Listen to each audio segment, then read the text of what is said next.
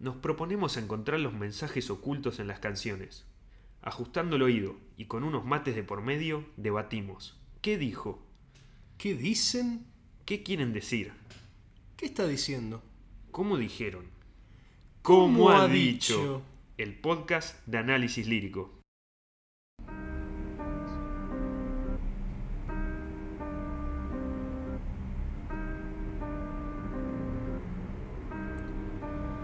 Venimos sin otro objetivo que nuestra diversión, buscando el significado oculto en cada canción, hurgando en la emoción, desnudar cada oración, buscando encontrar verdades tras la interpretación.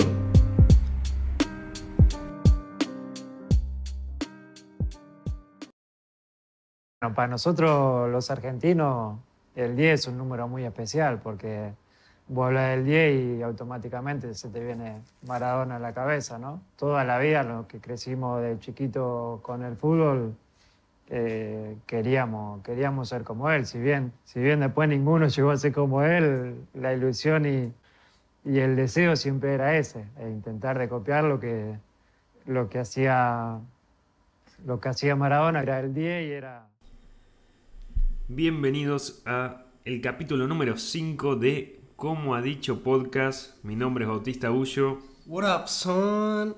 y mi rapero favorito me acompaña Juno.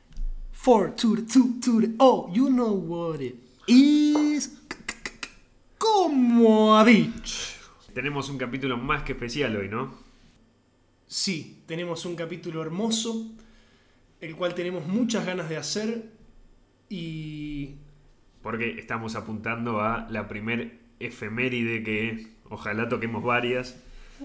Pero bueno, si todo sale bien, de acuerdo al plan, esto estaría saliendo el 25 de noviembre, ok, que es el aniversario de la muerte de don Diego Maradona. honrado y como todo exitoso, criticado prócer de nuestra historia, aunque algún Gil no lo quiera aceptar, es innegable y un ser humano al cual le estamos eternamente agradecidos, particularmente yo por lo menos, calculo que vos también, por todo lo que hizo por nosotros. Y Y por muchos años fue básicamente decir Argentina era decir Maradona, ¿no? En el mundo. Totalmente. Y ya vamos a, la, vamos a ya Sí. filosofar. Yo creo que él ostenta un hermoso mote Sí. que es único de él y que nadie le puede sacar, que es el más humano de todos los dioses. Mirá. Ok. El más imperfecto, ¿no? El que se hizo Sí. Dios a través de sus equivocaciones. Creo que eso es algo precioso. Ese, ese mote está bastante ligado a lo que fue la vida privada más del Diego, porque Sí, en la cancha sus errores me parece que fueron mínimos. totalmente. Tuvimos que elegir entre un gran repertorio de canciones hacia Maradona, como pueden ser la, la de Rodrigo, La mano de Dios, La verdad Calamaro. es que fue muy difícil. Bueno, Sí. claro, Andrés tiene una que Tiene una. nosotros lo respetamos y bancamos un montón. Pero no puede ser todo el podcast sobre Calamaro. También hay un tango que a mí me gusta cantar mucho que se llama El sueño del pibe. Ah, muy bueno. Hay un video de, de Maradona cantándolo, ¿no? sí, Ese. total. De, del Diego que, bueno, se habrá equivocado mucho, pero cantaba muy bien para mí. Eh, sí, ¿no? ¿De quién es ese tango? ¿Lo tenés? Ese fue escrito por Reinaldo Giso y la música viene de parte de Juan Puey. Este Oh. dúo nos deja una obra que les recomiendo muchísimo. Pod- Podríamos hacer otro capitulito, tal vez. Súper, ¿eh? súper. El año que viene, para el aniversario que viene, pinta. Sí, puede ser. Bueno, y en esta ocasión elegimos eh, ¿Qué es Dios de las pastillas del abuelo? Sí. Una canción muy representativa. Una canción que tiene una historia detrás muy interesante que ahora les va a compartir Bauti.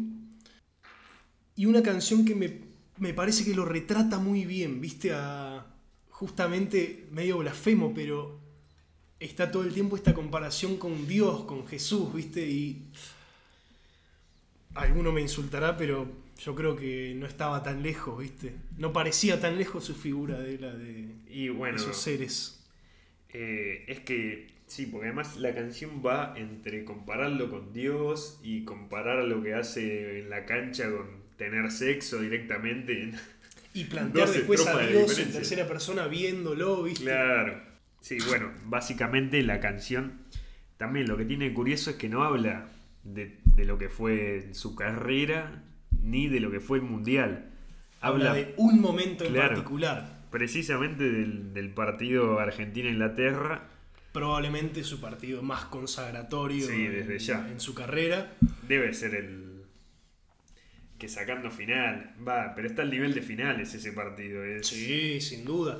Uno de los partidos que yo creo que tenían más peso, más connotación y más, eh, más importancia extra futbolística por Sí, las- la cuestión. ya. Estamos hablando, para aquel desentendido, del Mundial celebrado en México en 1986. Posterior, cuatro años posterior Mm. a la guerra que ocurrió en Malvinas contra los ingleses en 1982. Entonces, si bien desde los papeles, uno viendo documentales después, viste, te ves las, las declaraciones de los jugadores en aquel Sí. momento que decían, no, nosotros entendemos que esto es un partido de fútbol y la guerra ya terminó hace cuatro años. Pero realmente, después escuchando los testimonios internos, te enterás que ellos lo vivían como una guerra y que se cargaban al hombro a los, Sí, era una a los motivación. muchachos que quedaron allá en la isla y que no pudieron volver a ver a su familia. Mm, Esa motivación debe ser. Puede jugar para, para atrás también, puede, puede ser muy pesado un partido que vos le pones la connotación de que terminó una guerra hace tres años. Que perdiste. Que perdiste, claro, que tu, tu venganza puede ser esto. Totalmente. Eh, Totalmente. Y qué hermosa forma de lograrlo, ¿no? Que es. Con un poquito de trampilla. Vos sabés que muchas personas, yo he hablado y lo discuten, pero a mí la verdad es que la trampa me parece algo hermoso. Porque entiendo la, la falta de ética, obvio. Sí, Pero justamente es la excepción a la regla. Y eso yo creo que es muy lindo. Y de hecho, aquel que, aquel que tiene la capacidad de hacer trampa es lo mismo que simular. Es porque entiende tan bien las reglas del juego que es capaz Sí. de cambiarlas y torcerlas a su favor, ¿viste? o sea, separemos en esta situación lo que puede ser la trampa con lo que puede ser un tongo de, de algún partido arreglado, porque. Totalmente no que hay veo- una banda de casos también, Claro, ¿viste? sí. Eh, yo creo que eh, también puedo llegar a coincidir de que este tipo de trampas, donde hay personas dedicadas a evitar que uno haga esta trampa, como puede ser el juez de línea, Sí. a la hora de hacer una mano, y si no la vio, bueno, Si no la vio, Jodete. implica. El árbitro es el que decide los hechos del partido. O sea, si no la vio, no existe la trampa, básicamente. Pero bueno, la gente esa, viste, que, que lo insulta, nunca se copió en clase ni se mandó una cagada. Entonces es muy fácil criticar y señalar al otro. tienen, tienen el culo limpio. Eh, Y no les cobran por hablar. burocracia de, la canción. Es de Las pastillas del abuelo, salió en el año 2008 en su al- tercer álbum Es su tercer álbum. ¿sí? llamado Crisis. Tiene una particularidad este álbum Claro. relacionada al título de las canciones. ¿Cómo Sí, es eso? La mayoría de las canciones son interrogantes, son preguntas. Como en este caso es ¿qué es Dios? Eh, después tenemos ¿dónde vengo? ¿Hacia dónde voy? ¿Qué carajo es el amor? O sea, son todas preguntas que me gusta que el álbum se llame Crisis cuando tenés tantas preguntas, ¿viste? Sí, y que no es una pregunta de a qué hora pasa el bondi, sino son todas preguntas filosóficas Sí, eh, y muy abstractas, ¿viste? Puede, puede, Me bueno, parece una hermosa Pueden búsqueda. ser bastante literales dónde vengo y a dónde voy, pero también puede ser bastante metafórico todo. Y también tiene el- la característica de que lo estrenaron haciendo un Malvinas Argentinas, el, el- Ah, mirá, oh, la God. cancha Argentino Junior, para honrar al Diego también. Otra conexión con el 10. En este caso, además de estas canciones con títulos de interrogantes, podemos encontrar en esta una historia más rica Sí, que subyace en el interior. sobre el autor. sobre el autor, Lírico. sobre la procedencia de la canción. Contame por favor eso y ilustra a esta gente. Que es muy Eh, lindo de dónde, de qué cabeza sí. sale, ¿viste? Esa. Una creación tan perfecta. Vi una entrevista del Piti Fernández justo que estuvo en Par en la Mano Ok. Y hablaba de cómo se generó esta canción, que él no es el autor lírico de esta canción, que en el año 2006 se toma un taxi, empieza a hablar eh, con el tachero y también escribía poesía. Ok. Cuenta que le empieza a recitar bajo una mano del cielo y acariciando su pelo. O Ok. sea, em- Intercambian. empieza de una a recitar la canción, Y le baja toda esta letra. le baja toda la data, Qué increíble, boludo. lo cual eh, lo lleva a decirle, che, vamos a hacer una canción de esto. Ya el Piti ya tenía una banda, pero no era. no estaba pegado todavía en 2006. Ok. Y eh, intercambian teléfonos y a los 20 minutos lo pierde el Piti cuenta. No. El número de teléfono. Pierde el número del teléfono del chabón. Bolu. Dijo que estuvo casi tres años hasta volver a conseguir el número de teléfono. Y esos tres años fue de, Tomándose taxi todos los días. claro, y de decir, tuve la mejor canción para Maradona en la mano y... Claro, se quería matar. Claro, Oh. cuestión, el manager de la banda se toma el mismo taxi que se tomó el Piti hace tres años. Logra hablar con este taxista. Pero ¿y cómo se da cuenta el taxista? ¿Cómo hay esa, cómo está que esa conexión? Tenía una casaca de las pastillas del abuelo, que el taxista se la ve y dice, ah, ¿conoces al Piti? Y decirle que es un hijo de puta, que no sé. Como que Me vendió engañó, uno que ¿viste? grababa Sí. una canción y me recolgó el gato. Y bueno, consiguieron para el año 2008 contactarse con, con este señor que se llamaba Alberto Sueiro. Mirá. Y eh, logran concretar esta canción para el Diego y cuentan después que hizo, escribió todo un álbum, él, todo un álbum de las pastillas. Sí, de eso. De hecho, yo ahora le fui preguntando a Bauti para integrarlos a ustedes, pero yo también había escuchado Sí, esa, esa, esa historia. Y contaba el Piti que eso, que el chabón tiempo después, después de grabar esta canción, le dicen, le dice, bueno, quiero que hagamos más cosas juntos. Sí, Y que le dice, no recuerdo bien sobre qué, pero que el Piti hoy le dice, mira, yo tengo pensado hacer una canción sobre esto, tal tema. Ah, bueno, me encanta, dale. Y le baja una data, viste, de así, toda una poesía hermosa con... claro. Qué capacidad. Poeta. Y qué, qué loco el... cómo está esta visión falsa de del fracaso, ¿no? Y de que el éxito en realidad es hoy en día estar en Spotify y en YouTube y tener no sé cuántas reproducciones. Sí. Pero en realidad el talento va por otro lado, ¿viste? Y hay muchísima gente re talentosa que por algún motivo no llegó, pero yo no sé si eso es fracaso. Y es que puede ser el miedo a no intentarlo también. O. O hacerlo y no llegar, o, Claro, o también. cualquiera. Pero no, no sé. No, no sé si asocio fracaso a, a no llegar, ¿viste? Y ya, o sea, tener Fracaso que no ligarlo a, a si lo monetizaste o no. Y ahí son muy pocos los exitosos al fin y al cabo, ¿no? Totalmente.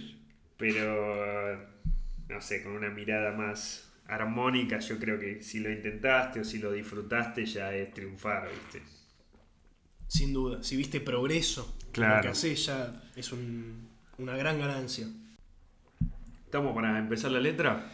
Estamos para arrancar, no, No sin sin antes agradecerle muchísimo a, a los intérpretes de la canción, por supuesto, por brindarnos este mensaje y tocar Ah. las fibras, Sí.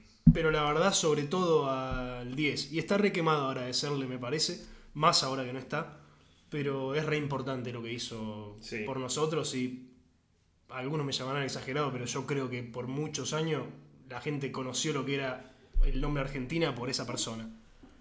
Gracias eternas. Bajo una mano del cielo y acariciando su pelo, rulo y señal de la cruz. La caricia de Jesús hizo posible el milagro. Lindo comienzo. Acá vos decís que, o sea, yo creo que ya está hablando del primer gol de Diego a los ingleses, ¿no? O sea que apareció esa mano salvadora del cielo Totalmente. acariciando su pelo, viste, medio saliendo ahí de... Totalmente. Y po- de hecho, justamente eso, la caricia de Jesús hizo posible el Sí, milagro. Fue claro. aquella mano. Lo del señal de la cruz, ¿qué sería? Para mí, ¿Festejó así, eso, claro, No. es, ese es el movimiento posterior, ¿viste? Festeja el gol, ¿viste? Que cuenta la anécdota que. Sí. Después hay que buscar el video.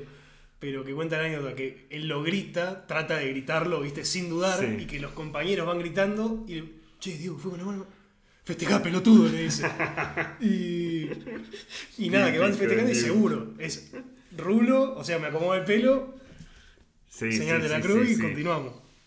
O sea, ahí tenemos el primer milagro, que sería el primer gol que le hace Diego a Inglaterra. Creo que fue minuto 51. A ver. Sí, 51 minutos comenzó el partido. Ok. Eh, Y podríamos buscarlo, pero puede ser que hay. Creo que hay 12 minutos de diferencia entre gol y gol. Acá dice 4. ¿4 minutos de diferencia? Sí. Oh Mientras God. el segundo lo convirtió 4 minutos después. No puede ser, boludo. Y fíjate, bueno, ya, ya va metafísica full. Sí. Pero qué loco eso, o sea, porque tampoco es que. Sí, estuvo bendecido todo el partido. De hecho, después leyendo una vez un, un libro sobre él, sobre ese día, Sí. decía que, que él ya se había levantado como bien enfocado, ¿viste? Como que le dijo, no me acuerdo a quién, a los compañeros, che, hoy voy a hacer un gol, ganamos. Y. Y tienen eso los que son. Pero y qué loco uno. como esta pincelada celestial, ¿viste? Esta mano de Dios que te toca y te eleva. No es que todo el partido vos. Fue cuatro minutos. Tomá, ¿viste? Acá tenés mi gloria, ¿viste? Tu, tu. Es que, Efectividad sí. y. Y, y hoy en día lo podemos ver en Messi eso. Messi tal vez está ahí parado y en una chispa de genialidad. Totalmente. Te cambia un este partido. tipo le duró 5 minutos para hacer dos goles. Lo- y los dos, o sea, probablemente los dos goles más importantes de la historia del fútbol. Puede ser el mejor Del y el más debatido. sí o sí. Del fútbol mundial. O bueno, no sí, sé. bueno, el de el que llamaba a todos, sí, es el es mejor, el mejor, el más lindo de la historia. Sí. Y este es el más discutido, el más polémico de la historia. sí. Cuatro minutos para los boludos que dicen que es poco. Dale. Para ustedes, chicos. ¡Te quiero, Diego! Convirtió la red en tierra, del balón hizo palomas que aterrizaban su paz. En la isla Soledad, borrando una absurda guerra. Esas dos primeras. Sí, ¿Qué entendés vos? empieza a trazar un paralelismo ya con la historia bíblica de Jesús y con este milagro de la transformación, ¿no? De, de la sangre en vino, Claro. eh, de la carne en pan, y él transforma una de las extensiones de su cuerpo, es decir, la pelota, Hmm. una parte suya, la transforma en esto.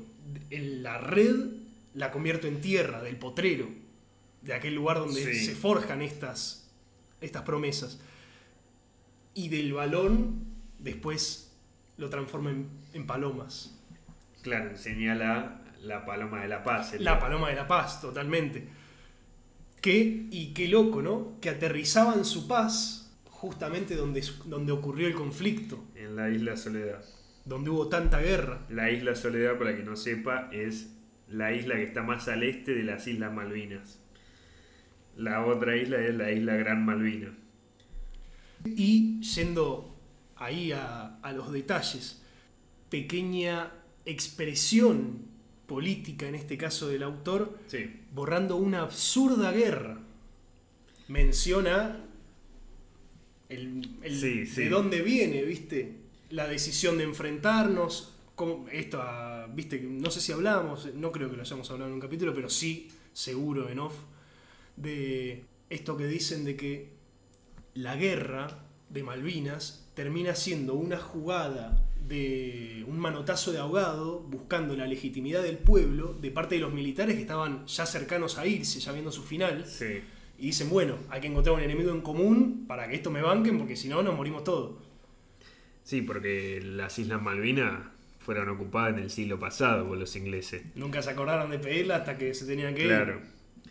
Bueno, y también del otro lado sirvió, ya me- metiéndose en política internacional, Margaret Thatcher también estaba en las malas Totalmente. y usó esta guerra para, eh, bueno, a ella le salió Para bien. cambio. su, el poder de su Claro. mano dura. Judas no juega esta tarde, lo expulsaron por traidor. Y once apóstoles de Cristo con sus oídos al cielo, consultándole al Señor. Bueno, la primera parte, siempre metiéndose bíblicamente hablando el autor, Ok. eh, vos lo ves ligado a que tienen que ser 11 los jugadores en cancha, entonces aclara que el doceavo el apóstol no está. Sí, o sea, yo pensaba eso hasta hace poco tiempo que Mm. ya decidimos grabar el capítulo y me puse a, dejé que mi cabeza Sí. incorpore pensamientos sobre eso. Y viste que está la historia, o sea, si lo tengo que tengo que buscar alguna coincidencia y yo veo algo, viste, con la situación de Pasarela, todo lo que pasó en el mundial, esa famosa intoxicación, la pelea con Diego. Pero no. No, no, no creo que, que esté Yo- a nivel de Judas, pero. En esta situación, Pero sí, perdón, porque sí me parece que fue durante este mundial donde él finalmente adopta, él, el 10, adopta un rol totalmente protagónico como capitán Sí. indiscutido de la selección. sí. Y antes no tenía ese lugar. Eh, entonces, No, yo creo que para que finalmente Jesús salga, ¿viste? Y, y esté ahí, creo que tiene que estar bien cómodo, ¿viste? Bien con los suyos. No afirmo que lo haya traicionado. Sí. Pero si tuviera que, que buscar una asociación, creo que la veo ahí. Es que. ¿Qué piensan ustedes, gente? ¿Soy un o idiota? sea, viendo. Yo creo a lo que se refiere, no, no coincido para nada que esté, que le haga una mención así a pasarela al autor, pero Continúa. eh, Educame. no, para nada. Yendo al paralelismo entre lo que fue Jesús y lo que fue Maradona en este mundial, yo creo que la mano invisible, como en la época de Jesús, fue Judas haciendo que lo crucifiquen, hoy en día no estaba, así puede triunfar Jesús, ¿entendés? ¿Y pero quién es esa...? qué sé yo, el que quiera. Si, Porque, lo- bueno, si metemos después- otro paralelismo con la guerra de Malvinas, Don Julio, bueno, que se es- dice que, bueno, no lo mencioné. me cortaron las piernas, vos sabés cómo es. Pero si hacemos un tercer paralelismo con la guerra de Malvinas, Ok. ¿quién ayudó a Inglaterra en esa guerra? ¡Ay, hermoso! ¿Cómo ha dicho? Y no estaba Muy en cuartos bueno, de boludo. final del mundial. Muy bueno, boludo. Ok, bueno, No, me pero encanta, bueno, un me encanta saludo, eso. Un saludo grande a todo el pueblo chileno. Eh, ¿Alguno entendió de qué están hablando? ¿Cachai? Dale. Eh, no, igual saludo al pueblo chileno hermano que la rompen en el rap. Yo los re respeto por eso. Paz y unión. Eh, che, me gustó mucho ese análisis, boludo. Muy bueno, muy bueno. Eh, o sea, está tenés que hacer los tres paralelismos así. Muy bueno, boludo. Entonces, continúo con el estribillo que dice de la siguiente manera. Y Jesús dijo, me voy. De tácticas ya no hablo, pero un consejo les doy. La pelota siempre al 10. Oh, Que ocurrirá otro milagro.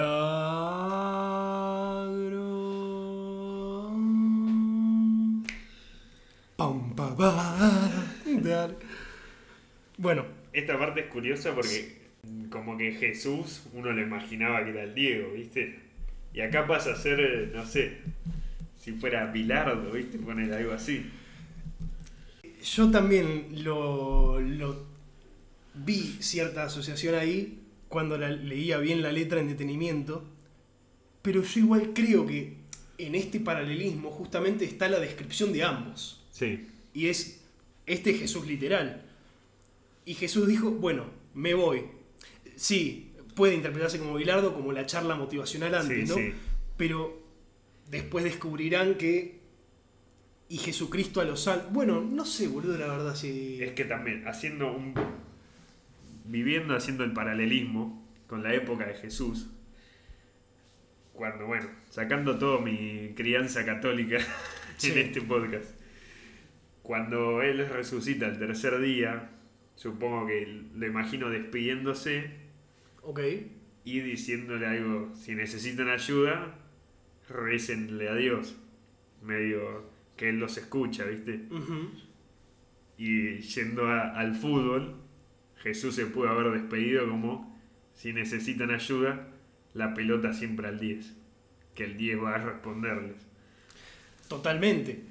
Pero, ¿qué crees vos? ¿Que está hablando de Jesús y ahí Jesús sube al cielo a ver el partido Sí. con, su, con su padre? Digamos, es o Jesús es- literal en una situación Claro, el fútbol yo- es lo más clave. Eso es lo que yo interpreto, exacto. Jesús en el vestuario, en la charla con todos, Sí. que baja, viste, a... Claro, yo no los puedo seguir ayudando, a partir de acá tienen que entrar ustedes solo. Exacto. Y mi consejo es este. Denle la pelota a este, lo toca a Diego, viste, se ilumina, se aparece una aura toda dorada alrededor del 10, majestuoso. Sí, sí. y encara, encara hacia la salida del túnel, pisa las escaleras, el ruido de los tapones contra el cemento, los botines. Mirada en alto, pecho inflado, observando a sus rivales cómo entonan el himno de mierda que tienen. Mirando de costado, altanero, pero siempre con el ego bien plantado y confianza en uno mismo. Gracias. Oh. Y bueno, la segunda parte del estribillo ya tenemos lo que comienza a ser el mejor gol de la historia de los mundiales, ¿no? Totalmente. Ahora Y- y te la qué lindo- recito y Sí. desarrollamos. Me encanta. Y el 10 susurró a su oído, novia eterna, ven conmigo, te llevaré de paseo, que nos verá todo el mundo y sabrán cuánto te quiero. Me, me gusta mucho de, esta, de este tipo de escritura. En primer lugar, lo que podemos ver en la primera estrofa, que es el pintar un dibujo visual para que vos te imagines, ¿viste? Sí. Baja una mano del cielo y acariciando su pelo y se persigna. Sí, Y acá vemos otro recurso muy interesante que es la personificación ¿no? de los objetos. Entonces él habla con su amada, aquella que él más amó indiscutiblemente, porque Sí. viste, de, de todas las mujeres con las que estuvo se separó menos de una, la que no se mancha. la que no se mancha, exactamente. Y entonces comienza a charlar. Te llevaré de paseo, todo el mundo, todo el mundo pendiente a esta transmisión Sí. y todo el mundo en mi tierra pendiente de este fucking partido, van a saber qué tan bien nos llevamos, qué tanto te amo, ¿no? Lo, lo bien que te trato. Exacto. No, no, es, es fantástica esa metáfora eh, generando... Es no, no, precioso. como si fuera una pareja. Es precioso. Ahora desde la perspectiva de la pelota. La pelota enamorada, blanca piel inmaculada, se entregaba sin pudor a suelas de terciopelo de su eterno gran amor. Con filigranas de baile comenzaba su paseo.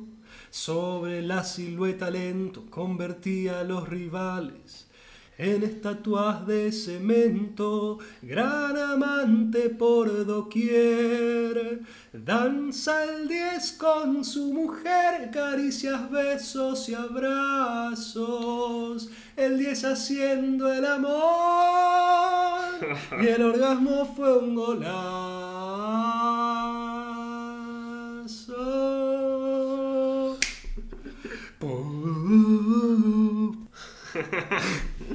No puedo parar, mijo. Qué hermoso, Y qué linda que es la poesía. Esa ya es la ejecución del gol, ¿no? La Totalmente. ejecución desde la, desde la mirada de la pelota y del público. La pelota que se entrega totalmente abierta a lo que el 10, su hombre, proponga. confiada de que la va a llegar siempre al mejor lugar que es la portería del arco rival, ¿no? Sí. Esquivando patadas, corriendo, saltando, dejando imágenes míticas que quedaron en la retina para siempre y ahora cada tanto, viste que salen algunas nuevas de otro ángulo, el Sí. chabón saltando. No, y. eh, en Heroico. HD te lo pasan ahora el gol, ¿viste? Heroico. Eh, es que sí, el gol tiene algo que, viste, nunca se le va larga la pelota esa. Hace, hace lo que él quiere. La Viste, pelota. boludo. El movimiento ese, esto no lo van a cazar porque estamos hablando y tenés que ver la imagen. Sí. Pero cuando el saltito Sí. y la y no la toca, o sea, como que la pelota no, no avanza, pero el chabón deja el pie totalmente al lado, es la caricia. Sí. Literal le hacen mimo. Es, es increíble, boludo. Y qué lindo esto, ¿no? De azuelas de terciopelo. Sí. Justamente alguien que jugaba descalzo porque no tenía para los zapatos. Y cómo forjó a base del potrero, jugando en tierra y piedra, unas suelas de terciopelo que a Claro, la pelota tanto precisión. encantan, ¿viste? Y para al final de esas, eh, concreta con que el gol fue como estar teniendo sexo la pareja que tanto hablaba antes. Totalmente. Y bueno, esta asociación justamente con algo, no sé si sexual, pero sí sensual y muchas veces erótico, Sí. que puede ser el baile, ¿no? Una expresión Sí, tan pura como ya. la expresión del cuerpo. Claro, pero como que todo amagarse a la gente fue un cortejo porque habla de caricias, besos, Es la, totalmente, la, la- es la previa, es el acto, es el desarrollo de todo para finalizar Cuando entra la pelota en el grito el sagrado. ¿no? Claro. Totalmente. Hermoso.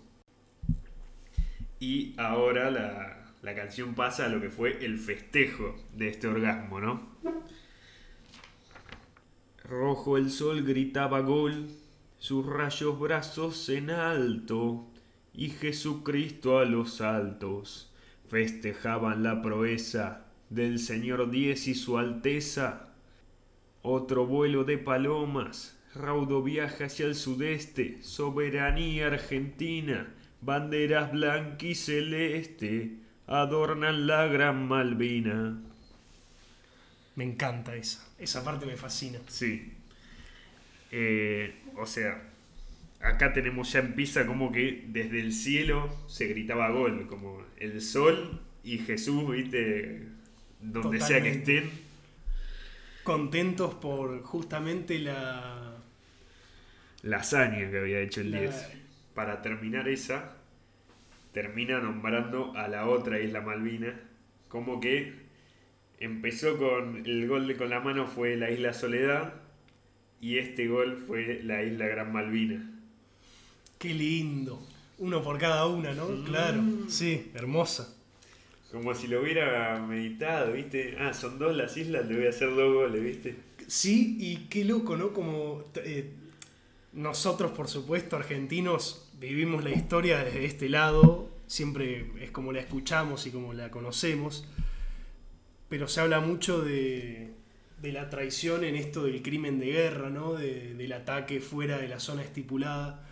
Sí. Y yo creo que por eso también es mucho más lindo haberlo hecho como lo hizo. Es, uno, te voy a bailar y te voy a demostrar que no me la podés sacar ni aunque me peguen patadas todos los jugadores de tu equipo.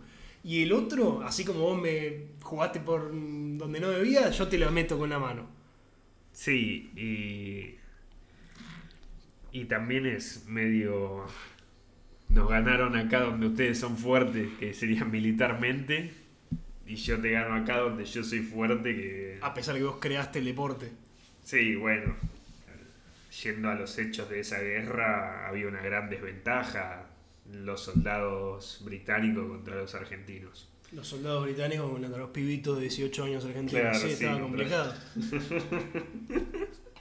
Se agradece un montón a todos los que fueron y pusieron el pecho por esta patria, pero Sí, era un afano. Sí. Premio Nobel de la Paz, desde México a Fiorito, de Malvinas a Inglaterra, este loco diez bajito, lleno de risas la tierra, llanto y risas de madres, Viendo en el 10 al compadre genera risa latente, su risa en todas las fotos de los hijos combatientes.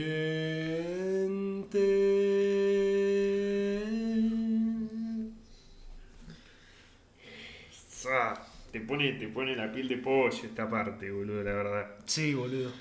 Es increíble. Eh, empieza con premio Nobel de la Paz como si ese gol haya traído un poco de justicia a, lo- a los corazones argentinos, por lo menos, ¿viste? Sí, sí. Y ni justicia, pero paz, ¿viste? Algo, Sí. algo de tranquilidad entre tanta oscuridad. Claro. No solo veníamos de esa guerra, sino de todo un legado de, de gobiernos militares.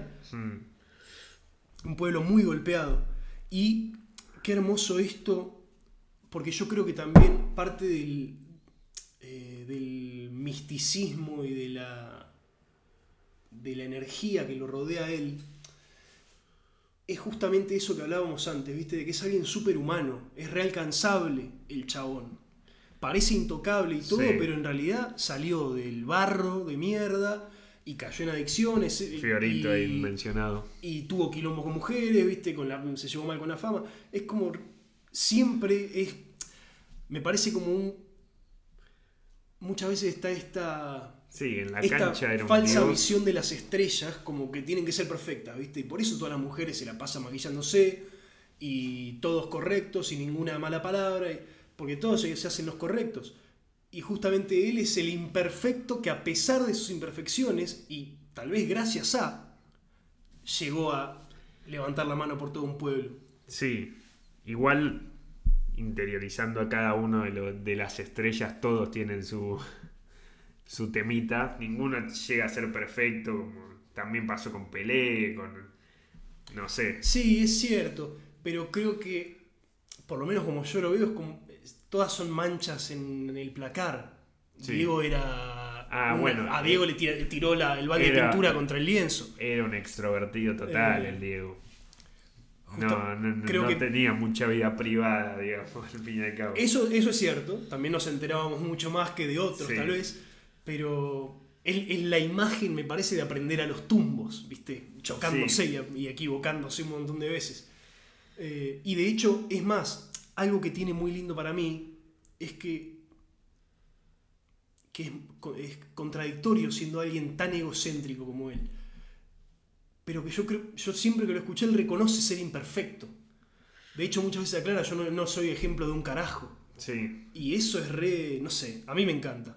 Yo la verdad es que lo amo y me encanta que los ídolos sean alcanzables, que no sean esa figura eh, impoluta, ¿viste? al fin y al cabo el- le estaban exigiendo una banda a un pibe que solo jugaba al fútbol. Ese ya es otro tema. Sí. Todos los que critican su modo de expresión, de hablar, ¿y quién es él para, claro, no, no para estaba hablar? haciendo... Eh, no, no estaba haciendo nada que, que lleve a- por consiguiente las habilidades sociales y vos le podés pedir que hable bien a alguien que estudió Sí, mínimo obvio. el secundario y, y casi que una carrera.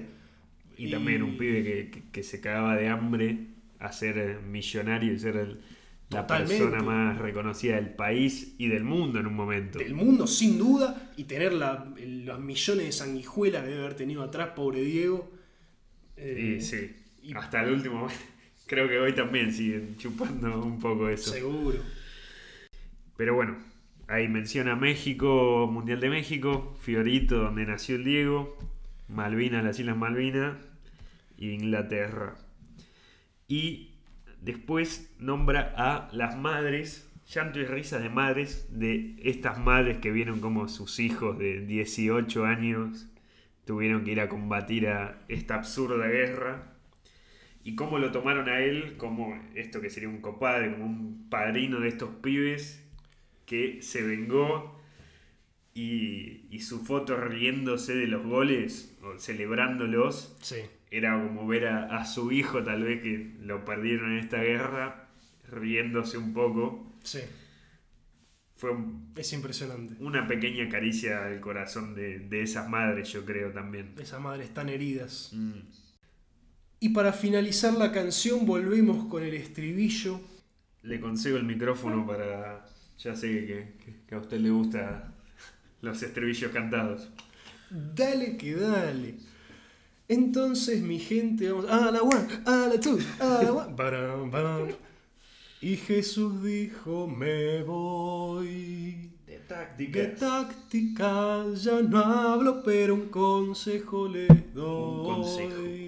La pelota siempre al 10, que ocurrirá otro milagro. No, no, no, no. Gran amante por doquier, danza el 10 con su mujer. Caricias, besos y abrazos, el 10 haciendo el amor. Y el orgasmo fue un golazo. No, no, no, no. Por tu milagrosa mano y el milagro de tus pies. Por tu milagrosa mano y el milagro de tus pies. Muchas gracias, Señor Dios. Muchas, gracias, Señor Dios. Y ahí, gente, por favor, vayan a escuchar la canción. Hay una, un solito de armónica muy lindo Ah. en el final que me encanta. Que debo confesar que intenté tocar y no lo logré porque es bien difícil, güey. Em, Bueno, para finalizar este capítulo, este es nuestro humilde homenaje a, a un ser que, siendo fanáticos, tan fanático del fútbol como nosotros dos, eh, nos marcó mucho. Eh, la verdad que yo a veces tengo bronca de no haber sido contemporáneo a, a Maradona. la verdad es que es una lástima. Eh, Es una lástima que el tiempo que nosotros agarramos de él ya fue muy golpeado por la vida y, y ya era escándalo agarramos de, su- de vidas privadas. ¿viste? Sí, y de, bueno, conocida es su, su adicción. Yo cuando, yo durante un tiempo consumí bastantes cosas sobre él y Sí. vi ente- cuando vos ves entrevistas del loco pibito, viste, joven, para mí era Era un no pillo. inteligente, eh, pero y era re culto Sí. el chabón, o sea, eh, sabía, podrán estar de acuerdo o no con lo que plantea políticamente, pero yo escuché entrevistas de él donde argumentaba todo lo que pensaba, de una Mm. manera muy coherente, de hecho, y, y bueno, es una lástima como después, viste, de tantos años se apagó un poco esa, Sí, esa brillantez. Que a la vez no, igual porque siempre, siempre fue de dejarnos frases muy icónicas, ¿no? Eh, Como que siempre tuvo esa facilidad para el, eh, la declaración cortita pero que resuene. y también mostró ser un, un nacionalista, el primer nacionalista, el primero en defender a, a Argentina.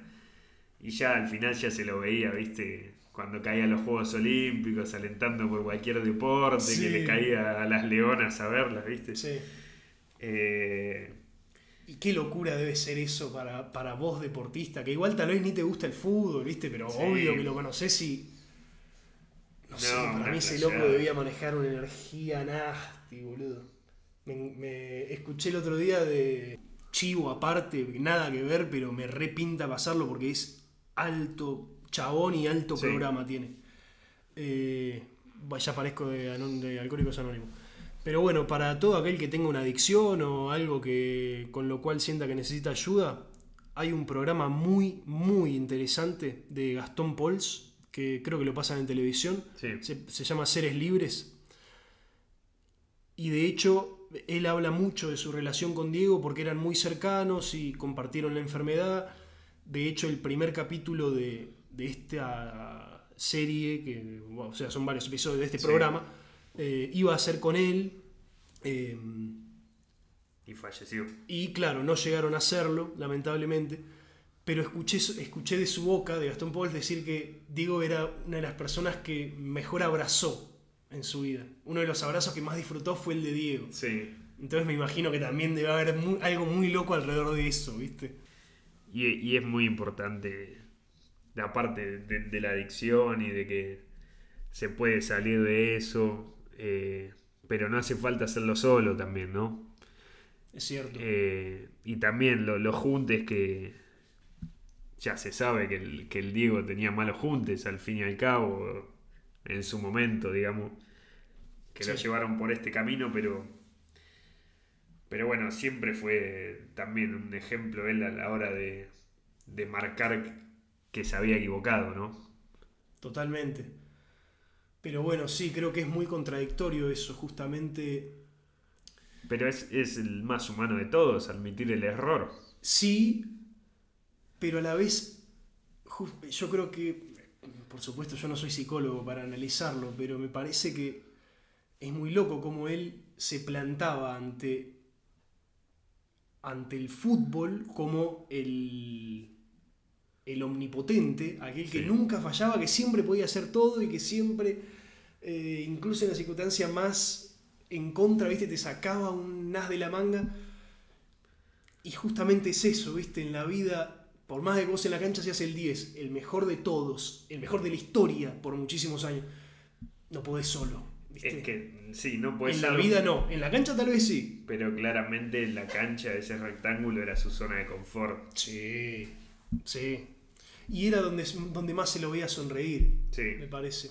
Eh, bueno, por mi parte, Bueno, estoy Diego, para cerrar. Gracias. te queremos desde este humilde podcast, Diego Armando Maradona.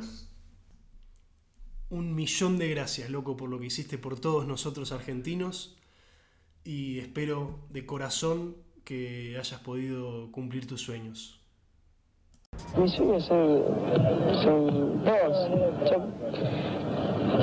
Mi primer sueño es jugar en el Mundial y el segundo es salir campeón.